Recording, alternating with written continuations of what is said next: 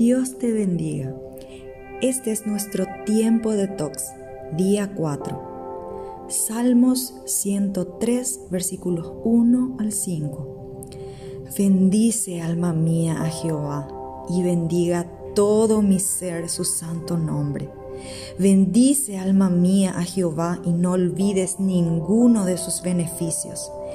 Él es quien perdona todas tus iniquidades, el que te sana de todas tus dolencias, el que rescata del hoyo tu vida, el que te corona de favores y misericordias, el que sacia de bien tu boca, de modo que te rejuvenezcas como el águila.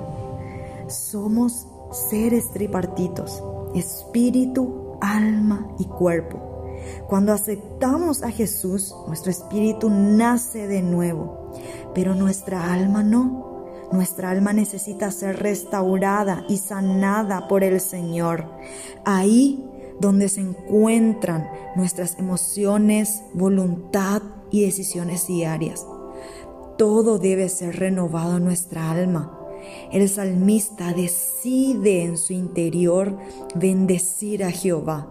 Él está ordenando a su alma, aun cuando hay problemas, necesidades, angustia, temor, fracaso. Él decide bendecir el nombre del Señor y no olvidar sus beneficios.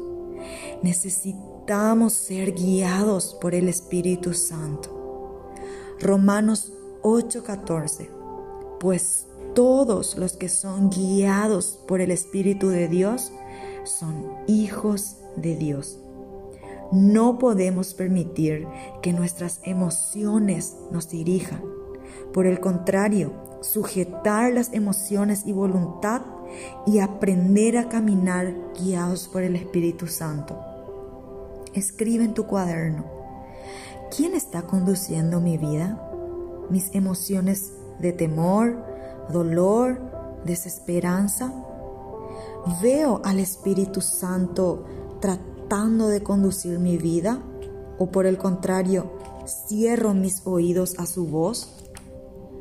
En lugar de vivir por nuestras emociones o estado almático, debemos fortalecer nuestro espíritu y aprender a escuchar la suave y dulce voz del Consolador, el Espíritu Santo.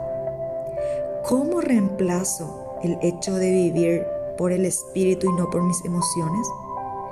Empecemos por rendir toda nuestra voluntad delante del Señor. El control no lo tenemos nosotros, lo tiene el Señor. Someto mis pensamientos y emociones a las promesas de Dios, a sus designios. Decido caminar en obediencia a su palabra, en sintonía con el Espíritu Santo.